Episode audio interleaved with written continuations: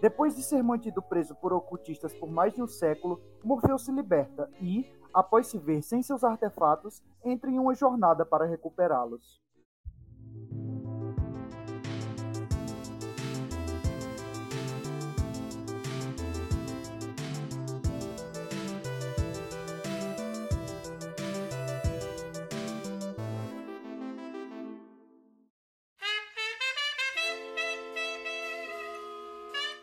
Bem-vindos ao seu podcast semanal, o Nerd Void.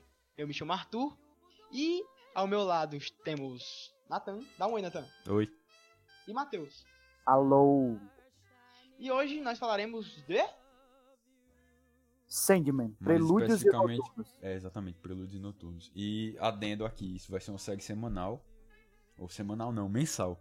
Ficção. Isso vai ser uma série mensal que a gente vai fazer comentando cada arco de Sandman até acabar. Ou seja, conseguimos conteúdo para dois anos aí ininterruptos. Uhum. Dizem as boas línguas aí ser o melhor quadrinho já feito de todos os tempos, de to- todas as eras, de todos os universos. Eu acho que vale a gente discutir isso num cast separado, porque se a gente for discutir isso agora, vai ser 40 minutos só discutindo o melhor quadrinho de todos os tempos. Sim, compete com muita coisa. Com Sand, com Watchmen, compete com. com Swap Thing, compete com. V de Vingança. É, cara, é um cast inteiro. Mas esse esse cast ele vai abordar do Sono dos Justos até o Som de Suas Asas, que ele é a primeira edição dos 30 anos da Panini. E a gente vai fazer isso com, com base na edição nova da Panini que tá saindo. Que é mais acessível pro, pro pessoal aí.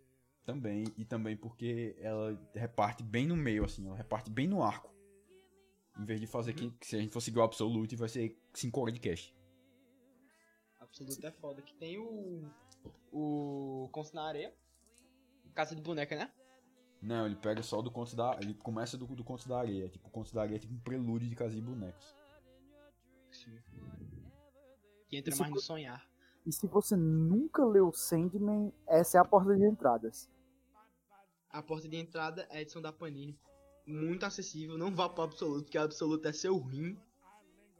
E, tipo, Sandman é um quadrinho muito foda, cara. Eu tenho um roteiro muito foda. E quem duvida ainda, quem tá escutando aqui, duvida do potencial dos quadrinhos, acha que essa mídia é, é algo menor, é algo que pode ser irrelevante, assim, levado em consideração os filmes. Sabe que muita coisa que você vê e que você acha cult saíram dos quadrinhos. Inclusive, essa mídia dos quadrinhos sempre foi muito boa para divulgação e para expansão de universos. O próprio George Lucas, ele lançou uma, um- uns quadrinhos de, de é, Star Wars sincronizado com o filme. Tipo, ele lançou os quadrinhos um pouco antes do filme, tratando de algumas partes da história do filme, esses quadrinhos, para ele fazer propaganda pro filme dele mesmo ele basicamente usava os quadrinhos, e, e foi um sucesso os quadrinhos de Star Wars quando eles foram lançados, e mostrava isso como poder de os caras patrocinarem um filme que não existia, que era o Uma Nova Esperança. Tem quadrinho e tem mangá também do, do Star Wars. Tem o mangá e tem aqui em casa, eu acho bem legal. Tem o, o da Império Contra-Ataca. E começando a, começando a falar do Sandman, ele começou quando o Neil Gaiman entrou na, na DC. Não quando ele entrou, mas quando ele. Eu não sei exatamente que época, mas tipo, ele tava, ele tava tentando ascender no, no, no escalão da DC e deram esse personagem pra ele da Era de Ouro, que é o Sandman, que ele era um super-herói. Que ele, ele botava. fazia o. protegia um garotinho lá e ele fazia o garotinho dormir. E era só essas as histórias dele. E aí ele pegou e pegou só a ideia, trocou a aparência do personagem, trocou tudo, manteve só a ideia e ele transformou isso num- numa série que é uma história sobre histórias. Tem uma mini referência a esse Sandman dos anos 40, que é quando que o Gaiman disse que o universo se deu conta da ausência do Sandman, e aí entrou esse Sandman aí, Uruguaiana. que, tipo, o Neil Gaiman, ele gosta de antropomorfizar as coisas, assim, graças a Deus eu consegui falar sem travar. Ele gosta de dar um- uma forma humana a tudo, entendeu? Dar intenção às coisas. Isso é incrível na história dele. Tipo, American Gods. A história de armação ela envolve uma gangue de ocultistas Não exatamente uma gangue, um culto. Meio, uma- meio nesse molde, meio Aleister Crowley, meio. Meio. É um bagulho familiar. É, é, tipo, organização, pô. É meio, novo, meio nova era ocultista, sabe? Uns negócios assim. Que eles, eles fazem um ritual pra aprisionar a morte, a irmã do Sandman. Só que por engano eles aprisionam o Morfeu no início do século, no início do século XIX ali. E isso serve de pretexto porque e ele, tipo, ele explica, ele mescla o, o- a linguagem do quadrinho com o mundo real. Porque ele consegue fazer esse negócio de traçar um paralelo. Porque o, como o Sandman sumiu, Aí aconteceu as, a- as duas grandes guerras do século passado. Porque as pessoas pararam de sonhar. Foi, esses foram os justificativos. E aí quando ele é preso, ele fica até 1984, 84, o meio dos anos 80. Ele fica preso até o meio dos anos 80 nesse, nessa casa, nessa casa dos, dos ocultistas, e aí ele finalmente se liberta. E que liber... Cara, ele conseguiu se libertar de maneira incrível. O cara que tava prendendo ele sonhou com a praia. E dessa praia ele entrou no sonho do cara, pela local que ele tava preso, e pegou a areia e se libertou. Sim, sim. E é, e é, e é simplesmente incrível co- como o New Gamer pega esse personagem que ele nem, primordialmente, ele não é nem apenas da DC, ele é um personagem do folclore. Então, É do folclore, folclore. então por, ele ser um personagem do folclore, a subversão que o Sandman tem e também no uso dos poderes dele no geral, também foi é um negócio absurdo, fica ainda mais absurdo, porque imagine só se saísse uma versão nova do Curupira e beleza, o Curupira sempre foi o cara que é, é o defensor da floresta, como o- Sandman é o cara que faz as pessoas sonharem e tudo mais, mantém, mantém o mundo dos sonhos. E o Curupira é o defensor da floresta.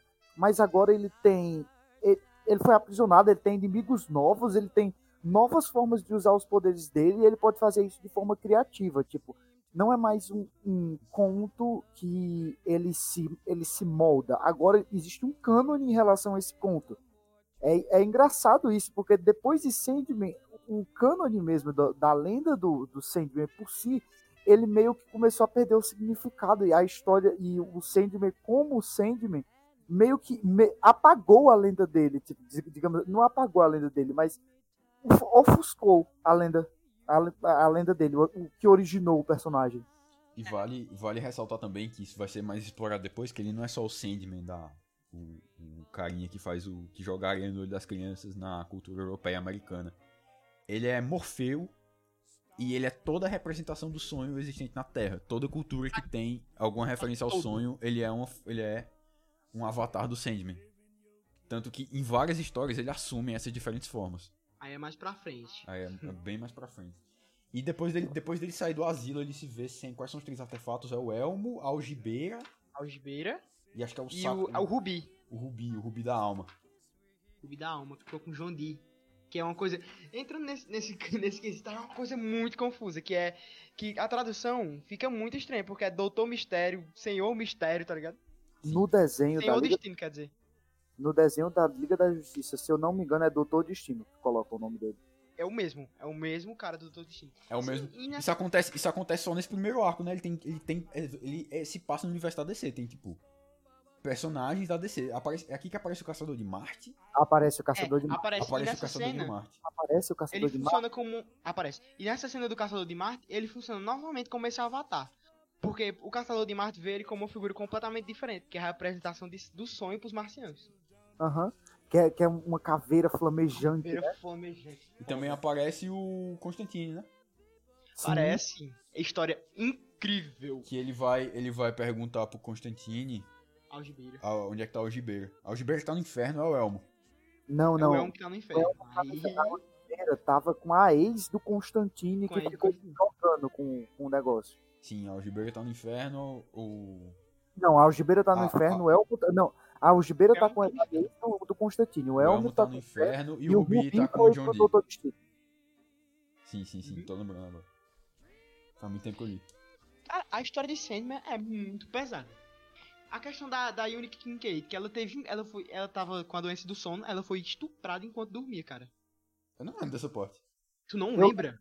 É, É é algo- quando, é quando tá passando sobre, sobre as.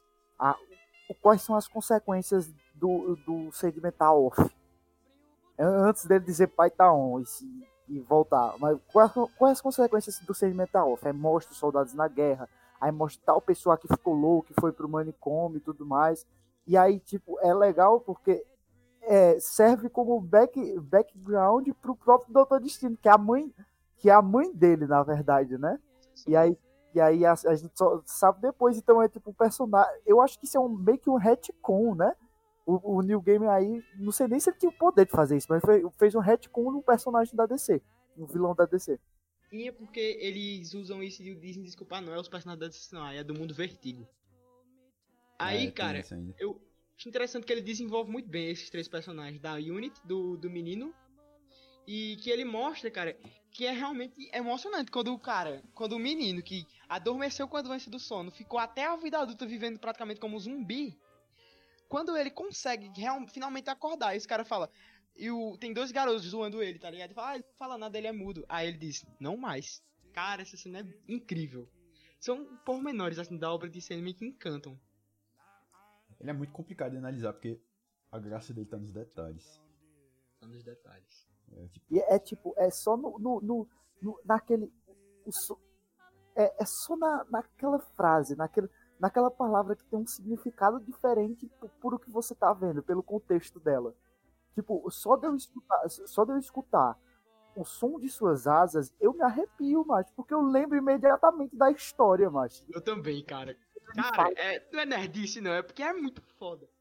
Não é nerd sim, é, é isso aí mesmo. Eu- É nerdice, não vamos querer, não vamos querer encobrir, não.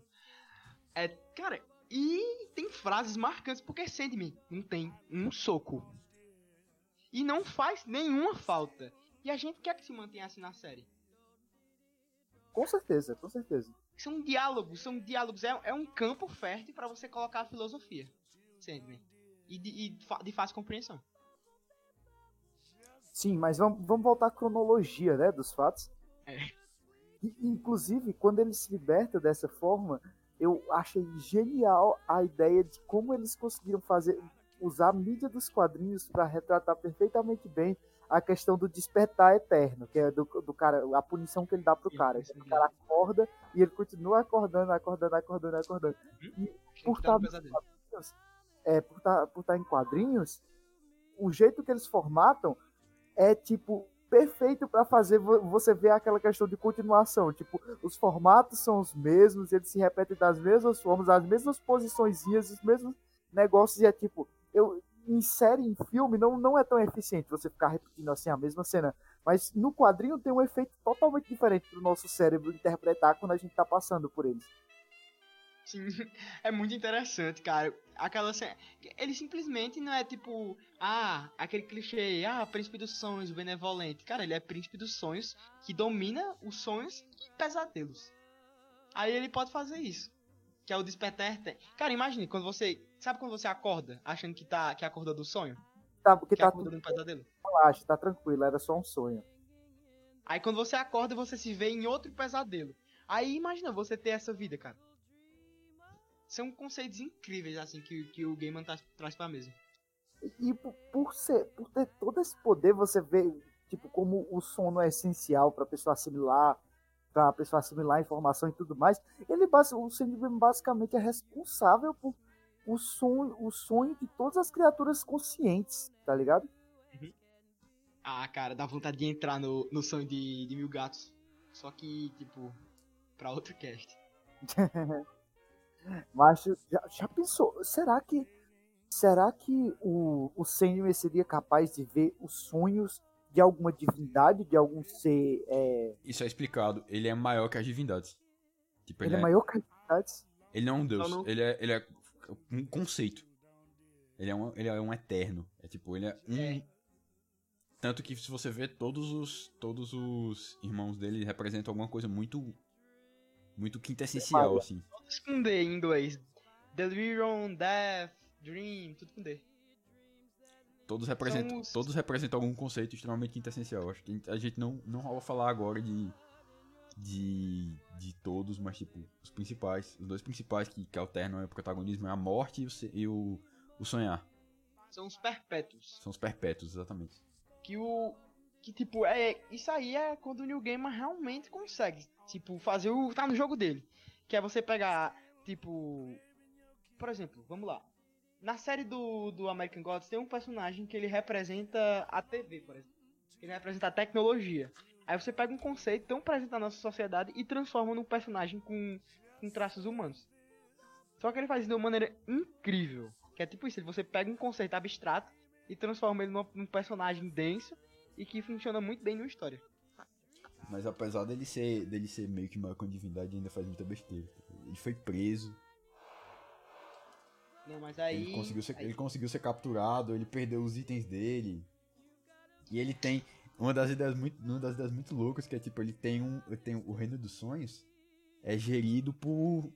por dois. por dois irmãos, Caim e Abel. Caim e Abel. Que eles ficam se matando em é, eles ficam se matando. E É isso muito É bom. e- e Nossa, é um tem- tem mais tá piadas, tem mais piadas com isso depois. tipo, eles, eles estão constantemente. O, o Caim tá sempre matando o Abel e ele tá sempre, se- tá sempre sendo enterrado na frente da casa. Ele sempre volta. Uhum. E tipo, a gente vê isso, obrigado Nathan por me emprestar livros da magia, porque a gente pode, no livro da magia, o Tim, Tim Hunter, Tim Hunter, ele vai e entra no sonhar, pô, e vai e dá um alô pro Sandman, que, é- que são ambos quadrinhos do New Game, ele dá um alô pro Sandman e fala com Caim Abel, é muito foda essa parte do quadrinho. Inclusive ele fala com a morte também no final de tudo, Fala lá no final do universo. Acho que que ele é enviado no né? final do universo. Não sei se é. Inclusive, é um, um negócio aqui meio. É, bem, bem aleatório mesmo, mas tem uma referência a, a essa parte do Sandman em O Mu- O Mundo Sombrio de Sabrina, na, na série. Que é que as duas. É, pois é, olha só, olha só o ah. nível. Eu esqueci o nome da, da- das tias Ah, dela. A- as tias dela, da Sabrina, elas são bruxas, tá ligado? Então elas são. Elas têm. um- Elas podem reviver várias vezes. Elas podem ficar se revivendo, tá ligado? Elas têm muito poder. Elas têm muito poder. Elas são muito poderosas, elas são muito. Elas são muito é, experientes. Então elas. Aí o que é que acontece? Tem uma tia dela que é meio dominante e tem uma tia dela que é meio. é, Dominada. Aí essa tia dominante fica matando essa tia dominada toda vez que a tia dominada faz merda.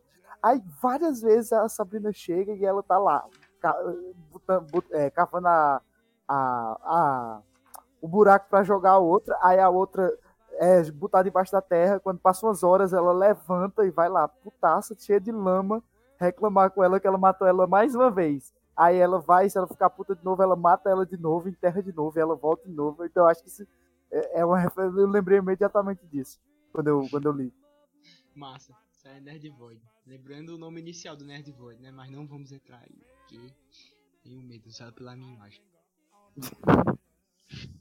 Que Merda. Senhor Jesus Cristo, não. Primeiro, primeiro artefato. É a, alge, é, o- é a algibeira que ele. É a o- algibeira o do, legal, do Constantino. Não lembro da algibeira.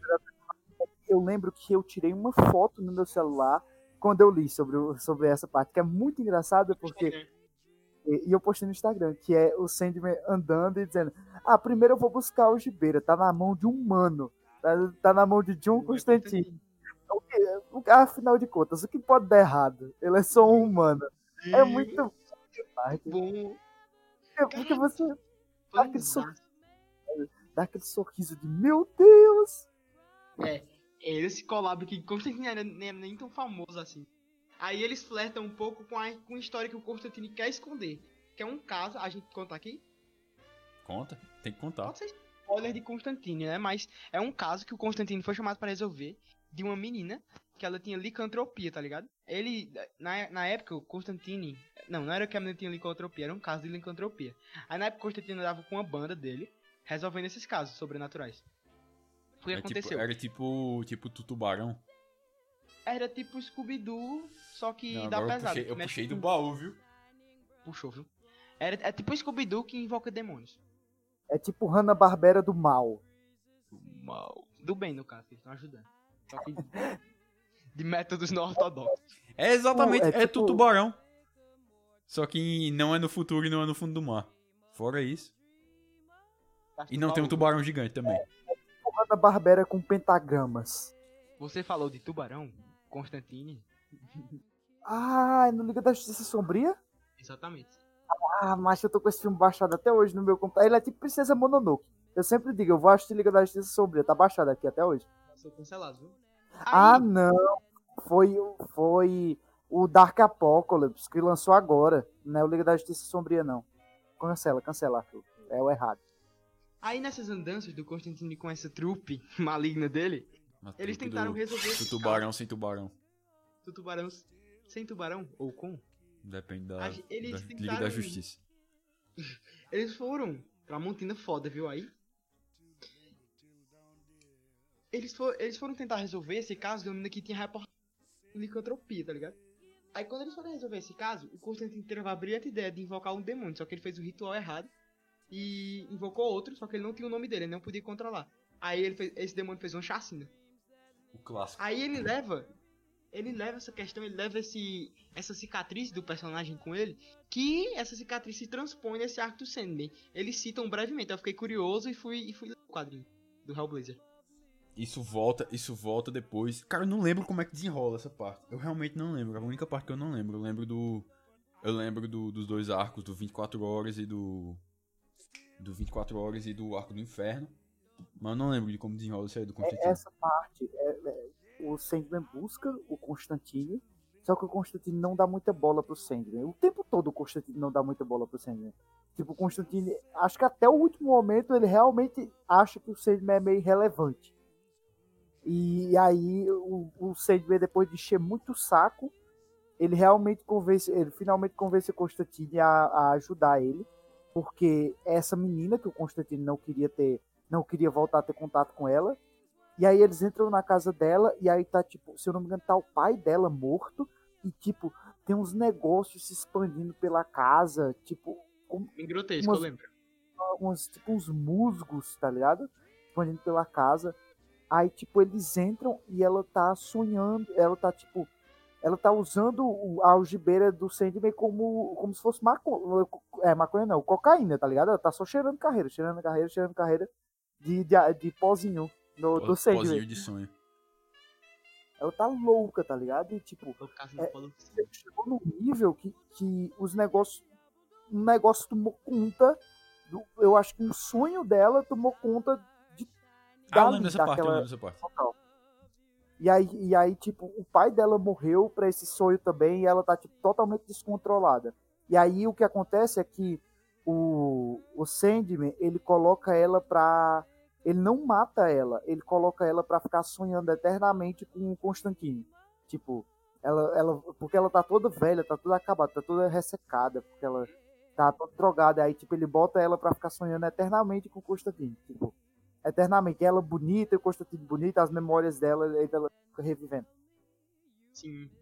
Essa parte é muito foda, muito pesada. Eu acho, eu acho maneiro. Eu gosto da parte do inferno. A parte do inferno é legal. Não, a parte do inferno é clássica. A parte do inferno, ela é um foreshadowing pro que vai acontecer depois. Sim.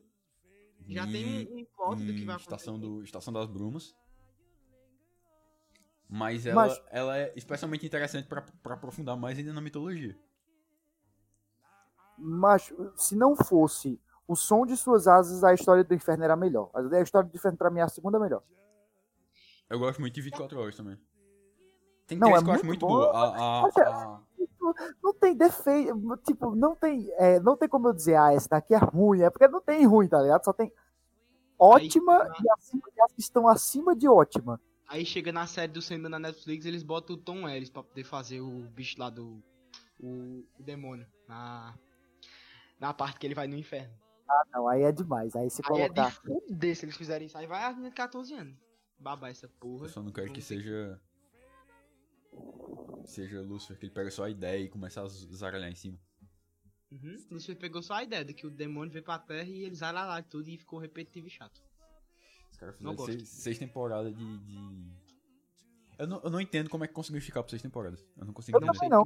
Não, também não. Eu vi, eu vi minha tia assistindo é, ainda esse ano, tipo, assistindo assim. E, macho, eu olhei os diálogos. É tipo, os diálogos são, se- são sempre o mesmo tipo, é tipo, é um ciclo de diálogos de, dele. Ah, não sei o que, não sei o que. Aí a mulher. Ah, Lúcifer, você não vai entender isso porque é, é, é isso. É, você realmente é uma pessoa muito má, sabia? Aí ele, é, eu sei que eu sou muito má, mas não sei o que, não sei o que. Aí ele, nossa, eu sou muito sensual, olha pra mim. Aí ela, ai, Lúcifer, é, é. É desse jeito, todos os diálogos. É, sim. Minha mãe assistiu e eu vi. Cara, é terrível. É muito brega. É tipo, nível, meu Deus, você realmente é o demônio? Não, mas eu não acredito. Não, é, é desse Meu jeito. Deus, você tomou 37 tiros e não morreu? Será que você é o demônio? É engra- engraçado que ele conecta, ele conecta com a série do Sandman.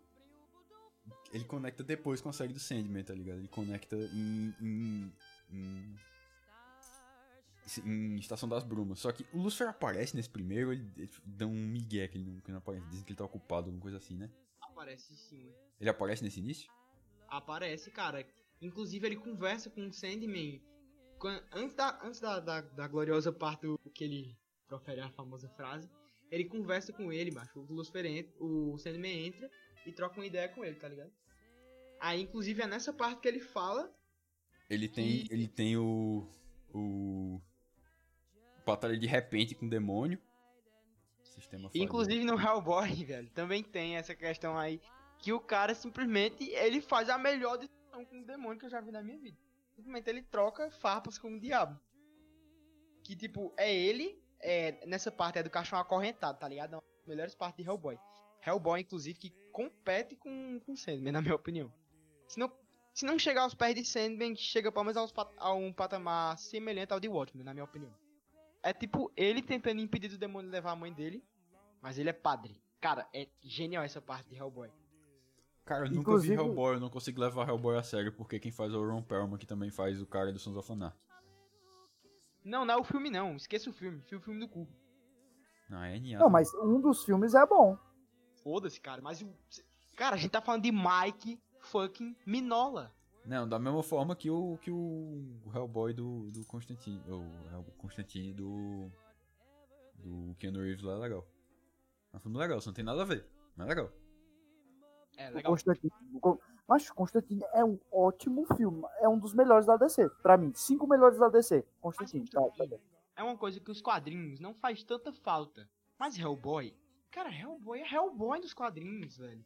Cara, se eu visse o Mike Minola na rua, porra, eu ia fazer que, que nem uma líder de torcida, tá ligado? Pular, eu sou tão fã desse cara que eu, que eu faria a ponto de pular com os dois pezinhos, levantando os dois pezinhos pra trás, assim. Nível. Eu sou o bicho do Mike Minola, velho. O cara é simples. O cara é foda, patroa.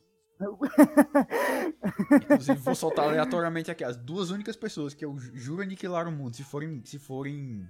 Se, tipo, se, se for Maria. provado. Se for provado que essas pessoas são más, as duas únicas pessoas que eu, que eu falo, não, o mundo pode acabar.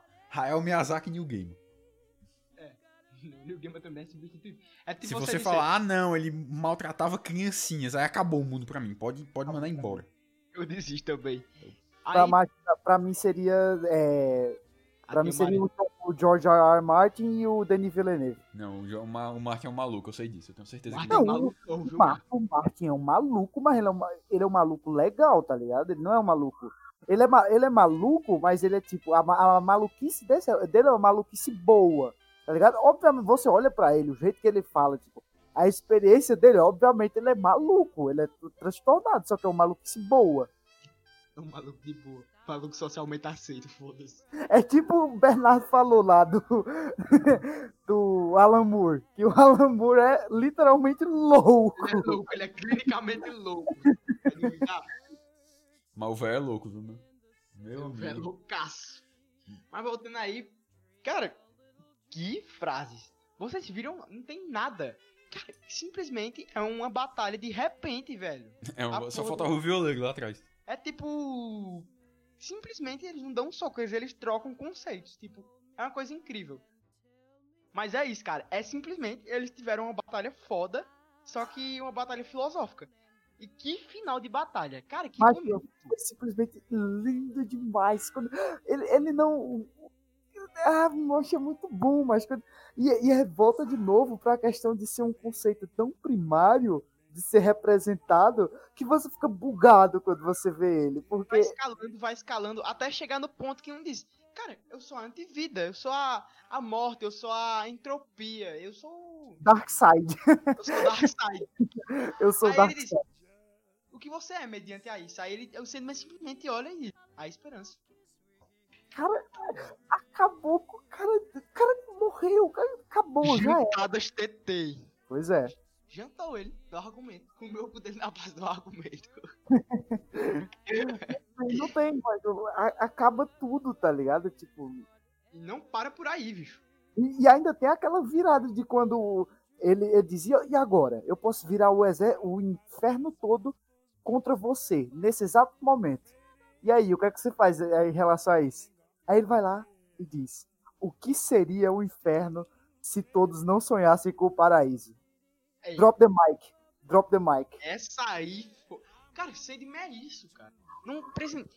Cara, eles podiam muito bem ter colocado um, um roteiro preguiçoso do Sandman descer e sair, bat... sair descendo a porrada nos demônios aí. Que o pessoal ia gostar. Porque a audiência ainda não tava meio que. que... Não tinha nada parecido com Sandman naquela época. Era só porrada. Era muito a celebrar ainda as coisas. Ou não, não. Tem, tinha coisa que tipo. Pera aí. Não, é porque era uma leva de, de britânico maluco escrevendo pra descer. Eu ver aqui quando foi o Garfield, meu respeito. Garfield. Tem outras É coisas. Eram, eram, eram três malucos que eu, que eu lembro. Era o Garfienes, Garfienes. o. Como é o nome daquele cara lá? Alan Moore, Garfienes e New Game. E tinha, tinha uma galera mais aí. Os caras importar, importaram da. New Game antes. Quer dizer, é, New Game Foi mais ou menos tudo da mesma época. Foi mais ou menos da mesma época. Mas a Foi audiência tipo ainda não anos tava 80, tá ligado? Tô ligado, mas a audiência, ela ainda não tava. Não tava comportada a receber um, um nível de complexidade desse tamanho nas obras. Inclusive, é- inclusive Sandman era um negócio que começou a vender quadrinho pra adulto, tipo. Adulto ia comprar quadrinho.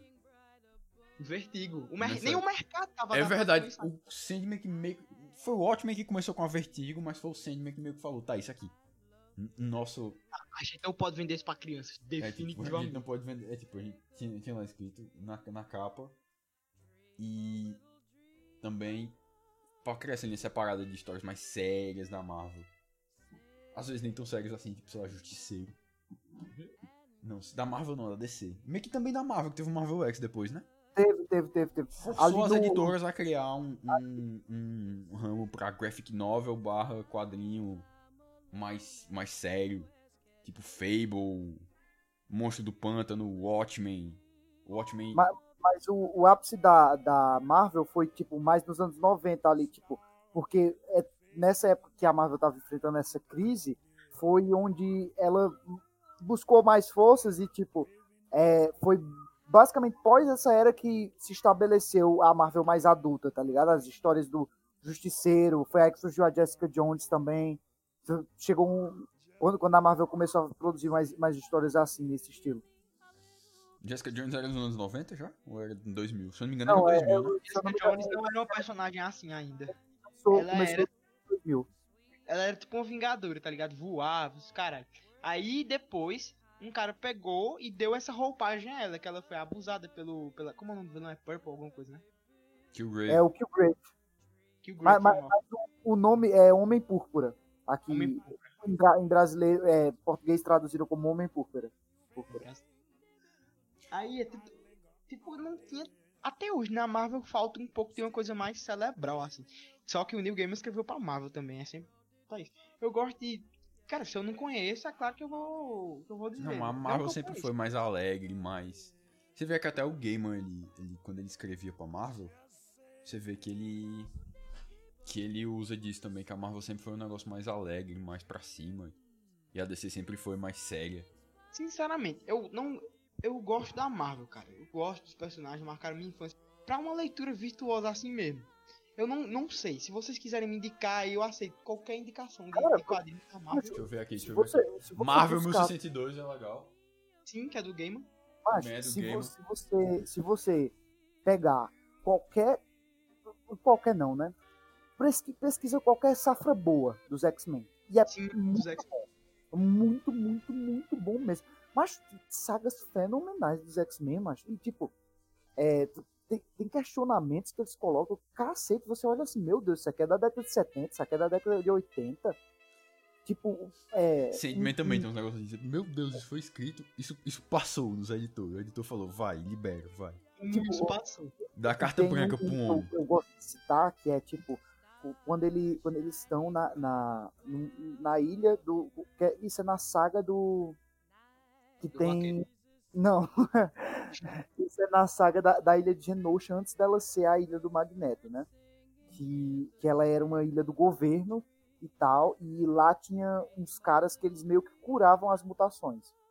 E aí o que acontece é que a vampira é uma das primeiras a ser pega. Ela tá com o Wolverine e aí eles eles capturam a vampira e o Wolverine. E aí tiram a individualidade da vampira. A individualidade é demais. A individualidade não, é a, A mutação. a mutação, a mutação da vampira. Tiram a, tiram, dela. Isso é, e aquele X E alguma aí- coisa?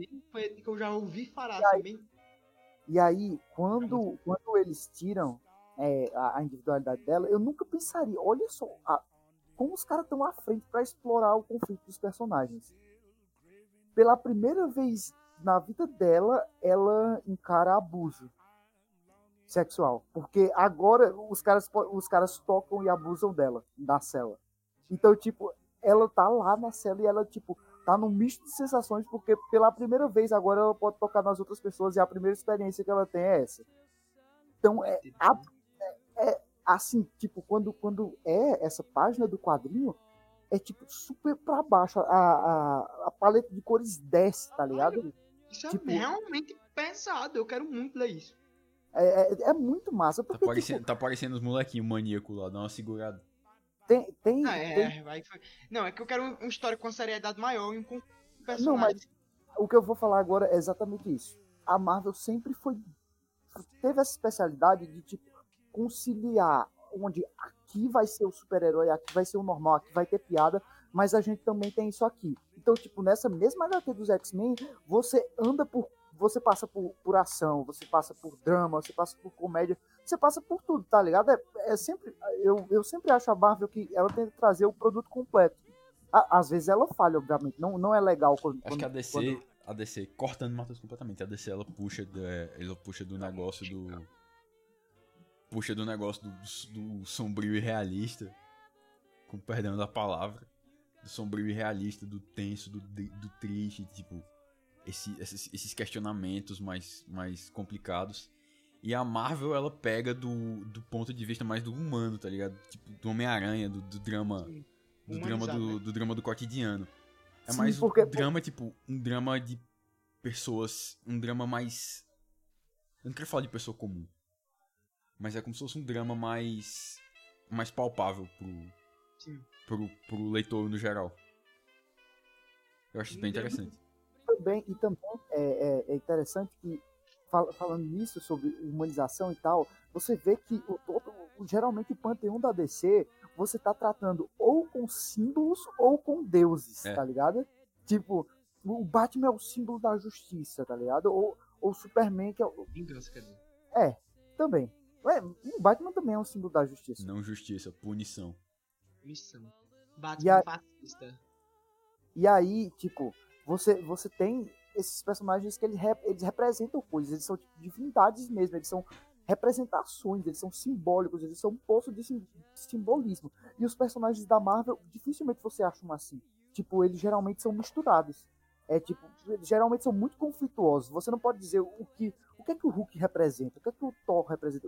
Mesmo o Thor sendo um deus, macho, mesmo, mesmo ele sendo um deus, o Ele Thor é não o Thor, o Thor é tão humanizado que, tipo, e ele é tão misturado, os elementos dele, que você não consegue bater o olho e dizer, nossa, o Thor representa isso. O Thor, Foi aí que eles pecaram no filme, né? Do Thor. sim, no, então, no filme do Thor ele fala assim, tem fa- Cara, desconstruíram o Thor no, na- nos Vingadores. Não, o Thor é, o Thor ele é tipo o bobão. O bobão super poderoso, ele entrou nesse arquétipo. Aí, cara, eu acho muito interessante o, o- esse negócio, tipo, o Iron Man tem problema com alcoolismo. O Homem-Aranha precisa pagar as Tá contas dele. entendendo com os problemas mais cotidianos? Eu entendo isso, cara, mas eu gosto de, tipo, uma coisa que não é muito palpável na minha realidade. Eu fico um pouco desconfortável lendo coisas que... Eu que gosto, tocam cara. Eu, acho, eu, go- eu gosto dos dois, sabe? Eu gosto muito, por exemplo, eu gosto muito da Miss Marvel. Eu li, li o primeiro quadrinho e achei bem legal. Mas é que sempre bom ter um Hitler? Tem que especificar que é a Kumala, Nathan. A- Ainda tem a outra, ainda vale. Vale, né? Mas Não, vai continuar liga, valendo. ninguém liga, a nova aí. É óbvio que Ninguém liga. liga pra ela mesmo. Ninguém liga, não. É óbvio que ela, ela passou 30 anos sendo a Miss Marvel. Mudou agora, mudou faz uma década só.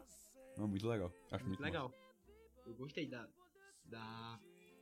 O conflito dela, que ela desconstrói a estética, tipo, é muito foda. massa. É engraçado, a primeira coisa que ela faz quando pega os poderes é virar a Capitã Marvel.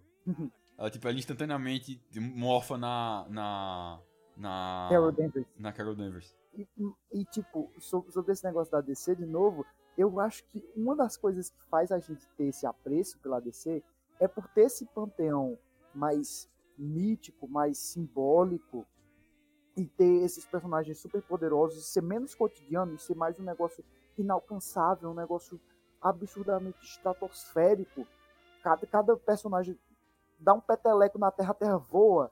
É, eu acho que traz um, um quê de, de, de mitologia grega, tá ligado? De tipo, o que, o que as pessoas gostam que as- de, de literatura clássica, tá ligado? De, de Odisseia, de, de, de, coisa, de coisas clássicas que tipo, as pessoas sempre gostaram de, de histórias de deuses e de confrontos em- nas nuvens e, e que rasgavam o céu e que são os, os, os socos destruíam montanhas. As pessoas sempre gostaram desse tipo de história de, de deuses representando coisas. Dionísio representando bebida, representando é, o- a vaidade e tal, e Apolo representando a luz. E, e tudo isso é tipo, esses confrontos e, e como, mesmo com poderes absurdos, não era um negócio escrachado, era um negócio levado a sério.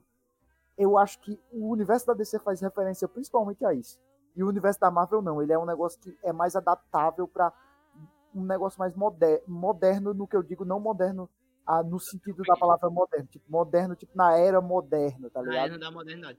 Tipo, é, o, na contemporaneidade, porque era tipo. É, caralho, me enrolei agora. A DC é muito mitológica, né? Nesses arquétipos que ela utiliza. E mesmo a Marvel utilizando da mitologia, e ela não, faz meio que jus a isso. Ela, ela humaniza os personagens dela a um ponto de você, tipo, você, você conseguir palpar, mesmo um deus, como Thor. E você junta isso tudo, o Gaiman junta isso tudo de uma forma genial, porque ele, ainda que ele fale de deuses nas histórias dele, ele não deixa de falar do cotidiano nelas. Um conceito da mente humana.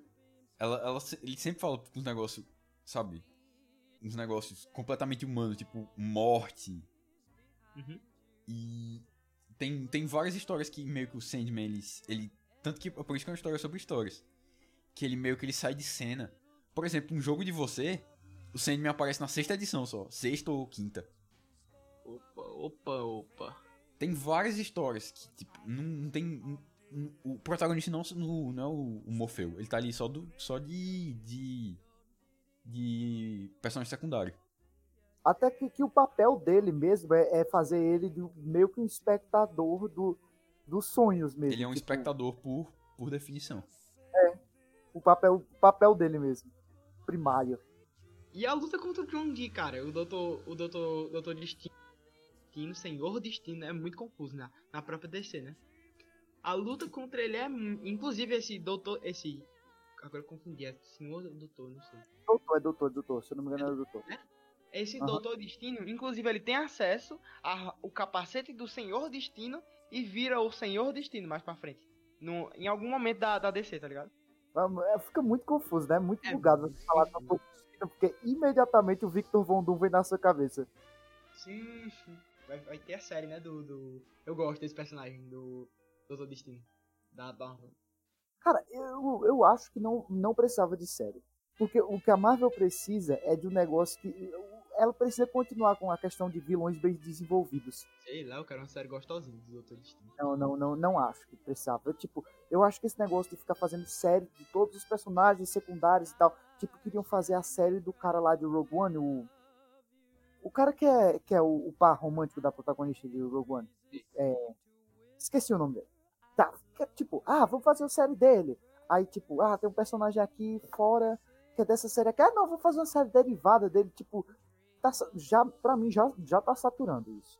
Nem começou, já tá saturando. Já, nem começou, já tá saturando. É porque anunciaram 4 mil coisas. Tem umas que merecem, pode dar mesmo Marvel, nem que são séries. Não faz Sim. sentido um filme daquele negócio, não. Até faz um O- meio Homem-Aranha 2, assim, né? O, o, cap, o, é, o, o do Capitão América e Soldado Invernal também faz sentido ser uma série, porque, tipo, eles são uma dupla e, tipo, meio que dá o, o clima de novo de, Dinâmica legal, né?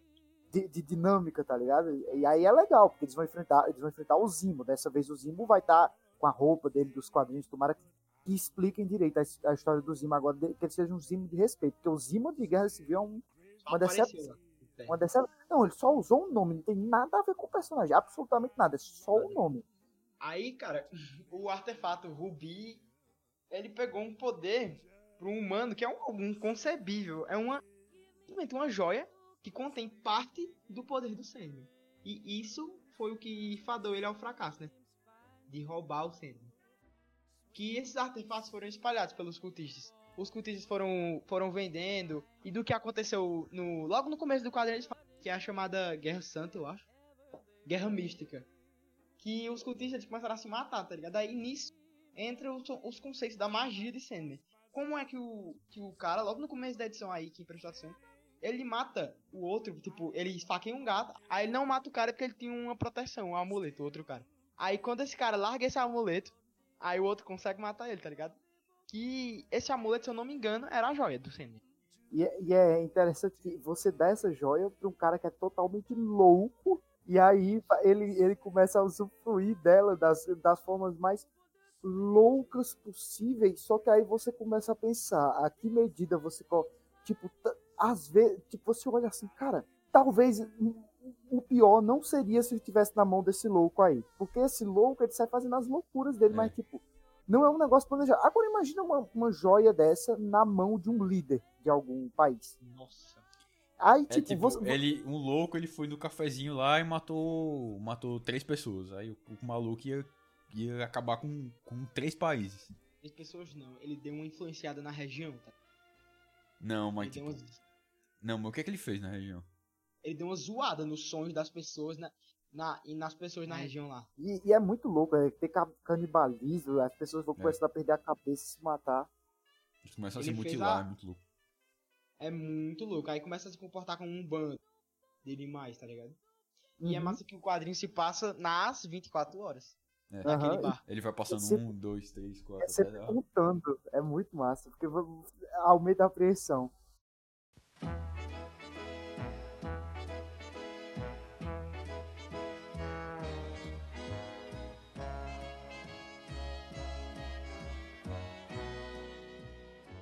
E aí, o som de suas asas, pra mim, é a melhor das histórias presentes em prelúdios e noturnos. Um negócio que ficou na minha cabeça por dias. Era a minha história favorita até eu chegar no, no volume 3.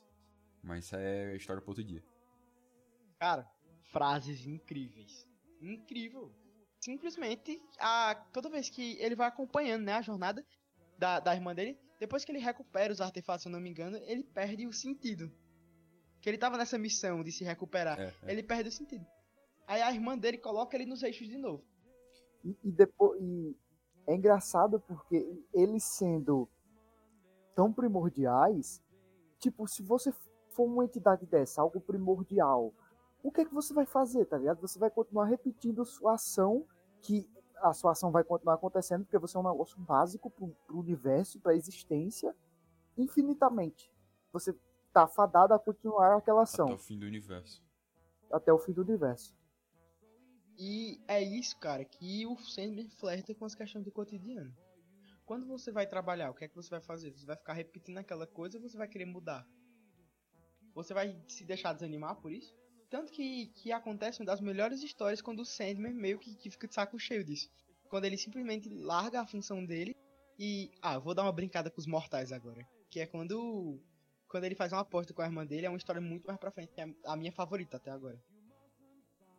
E, é- e é muito sobre. Essa história também é muito sobre se você é o cara que não tá nem aí, que tá tipo só. Se você é o cara que tá bebendo e correndo do, do seu carro, ou se você é o cara que tá deitado no sofá esperando a morte vir te pegar, tá ligado? Sim. É, Todo é- jeito ela vai chegar. então, de todo jeito ela vai chegar. É muito interessante quando ela coloca um monte de pessoas totalmente diferentes assumindo a mesma posição, tipo, assumindo a mesma posição no, no, ciclo, tá ligado? É muito, é muito, é muito profunda essa história. Meu Deus, eu, eu me arrepio só de lembrar. De cada, de cada trecho, cada, cada frase, cada, cada quadro. Simplesmente genial.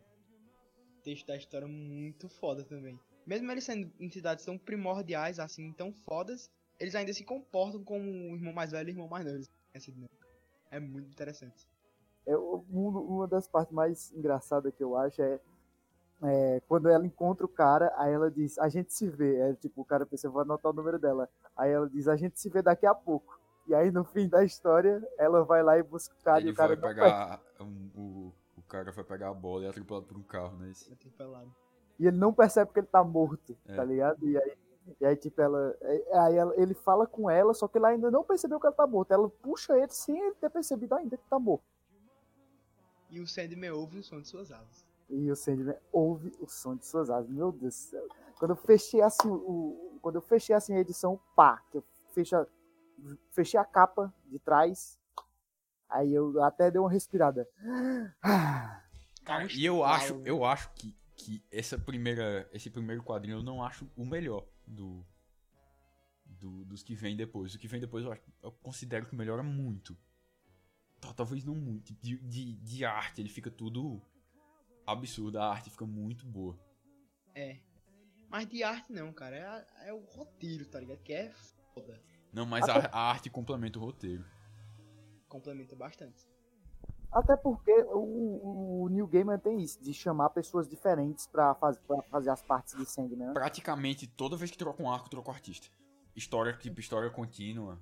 História, história, tipo, tem um arco aqui fechado e aí troca e vem outra, vem outra pessoa. Uhum. Tanto que, por exemplo, o tem várias entrevistas com autores nos extras do Absolute. É muito interessante você ler. Eu vou eu acho... uma da, da Jill Thompson.